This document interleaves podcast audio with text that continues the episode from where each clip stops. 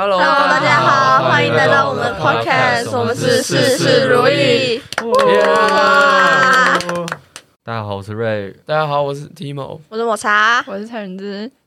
那这一集我们要来聊的是中地理论是什么，并探讨究竟是哪些因素打破了中地理论。那么各位，我先从一个问题开始：你们觉得现在这些常见的便利商店，像是 Seven 啊，或者是 Family Mart，他们开店的位置都是怎么选择？是经过了什么的考量？热闹的地方，对啊，人多的，客流量多的吧？哦，对，这样才能赚钱嘛。除了人多，应该还有其他考量，就是说交交通啊，货物怎么运？对对对对，总不可能设在雨山上，对啊，设在那货根本运不上去。嗯，对啊，我觉得这些都是很正确的答案。那所以中地理论就是利用交通的角度去探讨一个店或者是工厂设置的位置适不适合，它会经过很多考量来决定是不是适合在这个地方设厂。嗯，确实，但是其实你们知道，就是其实很多人在说，就是说这个中地理论这件事情是错的，或者是说现在来讲，它是没有办法应用在我们现在的现实生活中的。嗯，怎么说？嗯，像是之前像是高中课本上面说过，比如说中地理论必须要一个，就是说建筑物就是在平均平均值的一个平面上面，就像是一块平地上面，然后所有人是均匀分布的。然后大家对于货物的要求是一致的，对。但是就是一是一是讲说，就是世界上没有这种东西啊，世界上对啊，根本没有一个地方是完全是平地，然后人又是均匀分布。对对。哎，那我想问一个问题：中地理论是在什么时候被提出的？什么时候？是在之前一九多年吧，一九一九一九三三年。啊，现在现在查一下，现在查一下啊。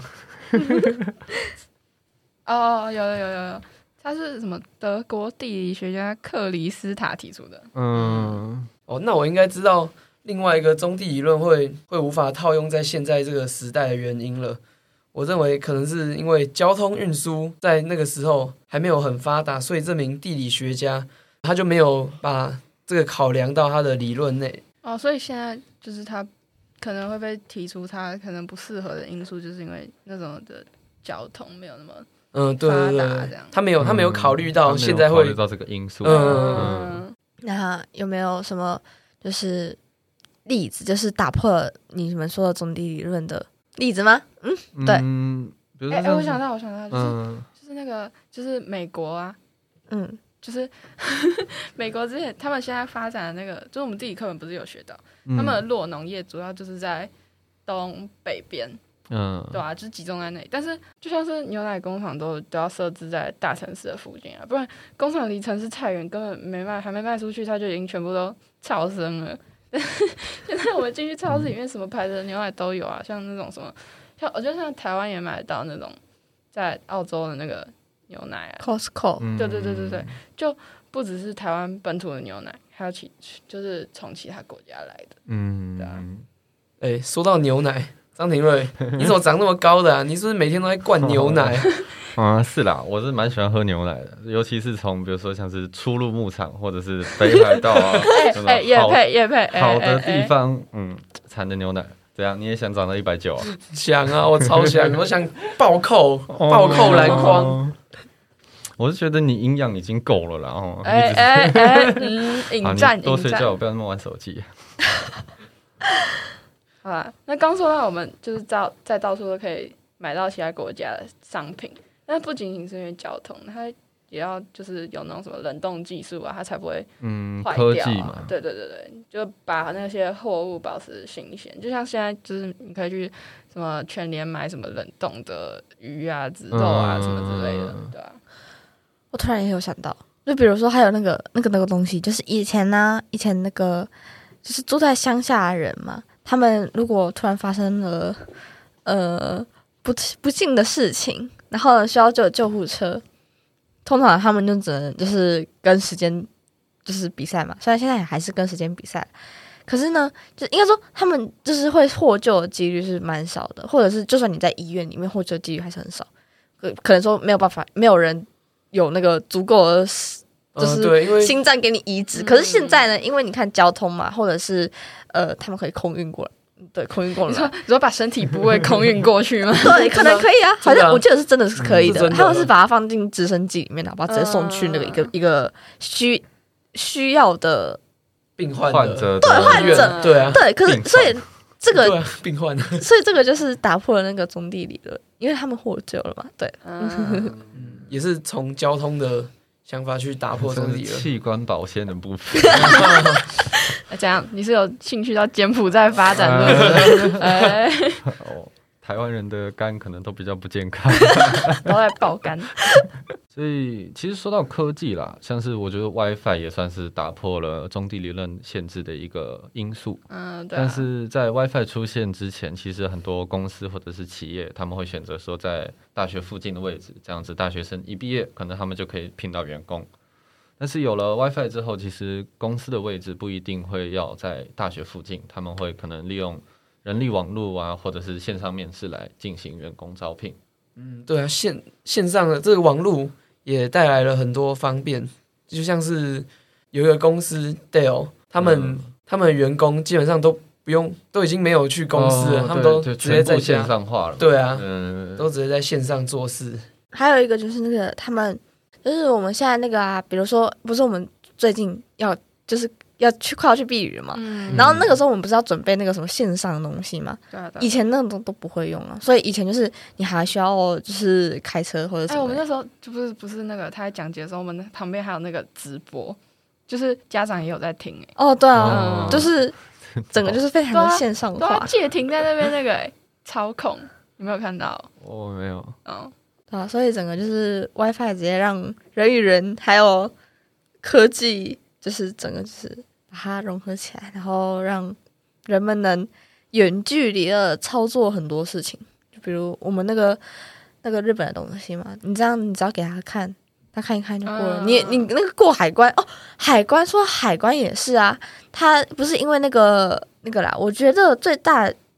最大的原因还有因为就是那个嘛，疫情爆发，嗯、然后导致他们就是需要用很多科技，然后尽可能的远距离，所以呢，他们那个现在入海关的时候，他们只要那个扫描你的那个那个那个什么东西，那个本本和那个你的眼，对，那你的护照，护照和你的脸，然后你就可以进去了，嗯，超酷的。嗯，所以疫情也算是打破中地理论的因素。嗯 也是变变相的促进那个方便性。嗯，哎，我现在想到，原来我们高中教教那个中地理论，然后我学的这么痛苦，然后结果我现在才发现这个东西没有办法用在我们这个时代，感觉浪费了时间，好想哭哦！不要哭了，觉得觉得这些不一定是坏事啊，就是你。啊，总有一天会用到的。我们可以学到以前人有这样，以前人学历史。嗯，以前为为什么古时候的这个牛奶要盖在这里？如果你去考古的话，考古你还考得到牛奶啊？那那古代的保鲜技术也是蛮厉害的。古代的那个起司啊，那个整个房间都是起司。哦，哎，我们现在赶快去挖那些起司，什么直接赚翻，特别贵。其实我觉得例子的话，其实我觉得现在说到便利商店买东西这件事情，其实我也觉得还算是有一点点中地理论吧。比如说，呃，比如说这个超市它在这里，那我觉得还是你当然你临近的你还是会去这个超市买东西。嗯，就是所以远的，比如说，因为中地理论它不是有那个棋盘，就是那种六角形、六角形，然后它是核心、核心、核心，就我觉得可能。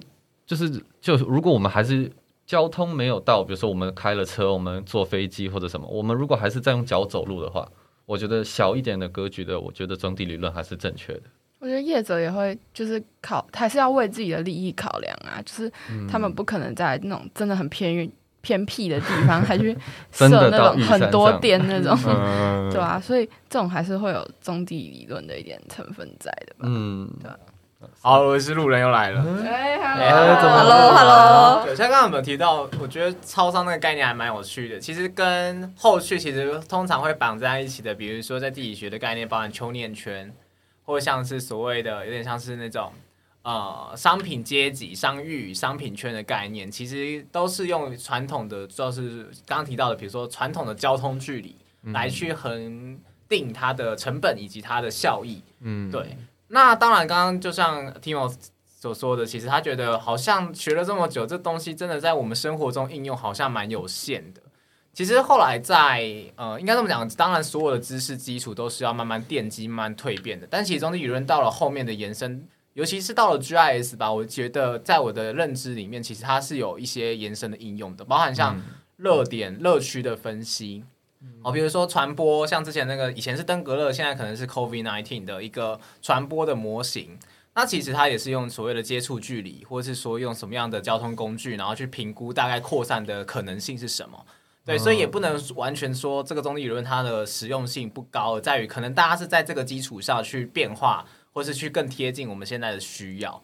嗯，那有一些像什么虾皮送物流啊，或像是呃，还有像什么那种。像有些店面，它在设置店的一个点位的时候，其实他可能也会去考虑到，就是像刚刚有人说，哎，其实也是会考虑到说它的真正这个东西它是要卖给谁，或者说它的原料运送的成本。那刚刚也有人提到说日本嘛，像我去日本，我就觉得我很喜欢一个市场叫做黑门市场。你们去避雨的时候，我不知道你们会不会去，就是那个市场，其实它其实大家也知道，大阪就是临近海港，就是大阪港这样子。那其实就有很多的海鲜嘛，哦，所以其实那附近在大黑门市场附近就会有很多的像是卖海鲜的一些餐厅。那类似的概念在东京就叫足地市场嘛，或者是丰州那边，其实就会有很多在卖海鲜的。那其实一样的概念就是说，呃，我们今天要卖什么东西，其实会考虑到它的原料、它的技术、它的成本，甚至一些企业精神，甚至一些文化。哦，其实中地理论里面也包含说。这个地方它其实既有的一些生产文化，它可能不会那么容易的被所谓的交通给改变。就人家说，我就算吃海鲜，我明明知道我在台湾可以吃到日本的海鲜，我还是会想去日本吃啊。嗯，这这概念大家懂那个懂那种感觉吗？就是说我虽然可以在东京的市中心吃到很好吃、很新鲜的海鲜，可是我还是会想去足地市场吃。不在于它比较便宜，而可能是因为它是有一个企业精神在的，或者是它可能是有一个地方感在存在在那边。对，所以中地理论其实虽然它是一个很传统的，是用交通距离跟有些步行距离或者传统的交通去评估的一个模型，但是其实它里面蕴含的包含像是一些人文上的一些考量也好，或是像是原料上的成本上的估算，其实那还是有一些价值的。感谢小天子的帮忙，那我们今天的这一集差不多就到这边结束了，谢谢你们收听，我们是我们是事事如意，祝大家事事如意，拜拜。拜拜。